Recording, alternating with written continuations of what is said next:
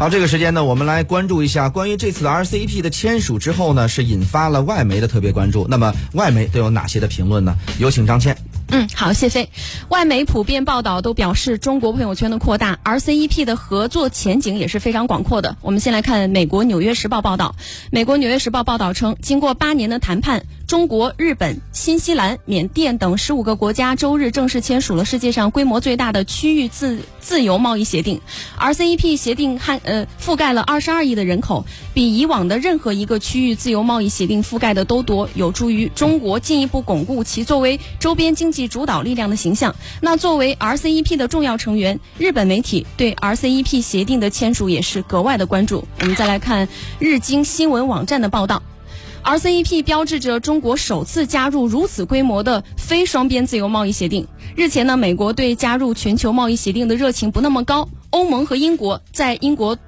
退欧之后的贸易协定谈判也是陷入了停滞，而亚洲呢，则有望在塑造新的全球贸易架构方面起到带头作用。文章也表示，随着 RCEP 的签署，很多日本企业将会从中受益，投资和贸易战略的调整也将推进。二零一九年，日本对华出口额大约为十四点七亿日元，半导体和汽车与相关的这个商品呢是排在了前列。那么，根据 RCEP，百分之八十七的向中国出口的汽车零部件。将会成为关税取消的对象。日本的汽车零部件厂商对此表示非常欢迎。向中国出口制动器零部件的部署，呃，公司表示，随着关税的取消，有助于成本的削减。那合伙人也分析称，日本的汽车厂商正在亚洲的基地之间共享零部件，区域内的供应链将会易于互补。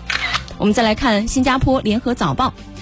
联合早报的评论称，通过自由贸易和经济一体化，搭上中国经济增长的快车，恢复和促进受到疫情冲击的本国经济增长，是中国和其他 RCEP 签署国基本共识的利益所在。那通过 RCEP，中国和日本、韩国分别是达成了双边。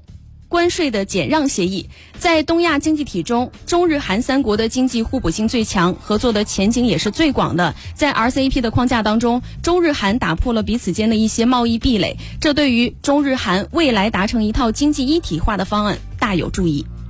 我们再来看德国之声中文网的报道：中国扩大朋友圈，世界上最大的自贸体。自贸区诞生。那么，经过长期的谈判，区域全面经济伙伴关系协定十五日正式在越南召开的东盟峰会期间签署。本周日，中国和另外十四个国家就建立世界上最大规规模的自由贸易圈签署了协议。那么，这个贸易圈涵盖了全球经济的近三分之一。亚洲各国期望该协议的签署将有利于克服疫情造成的影响。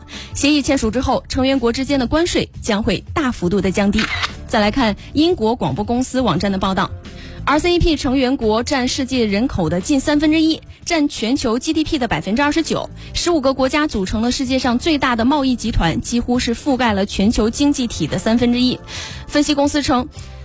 RCEP 成员国涵盖的国家更多，特别是中国的加入，极大提高 RCEP 成员国的 GDP 的总额。那么，根据彼得森国际经济研究所估计，到2030年，RCEP 将会使全球经济规模每年增加1860亿美元，并且为成员国经济带来百分之零点二的增长。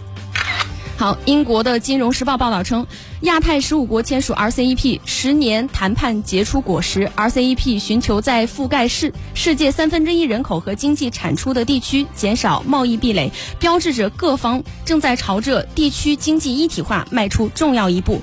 经济学家们表示，将中国、日本和韩国汇集在一起的首份的这个贸易协定，到二零三零年将会有望每年为全球经济带来近两千亿美元的增长。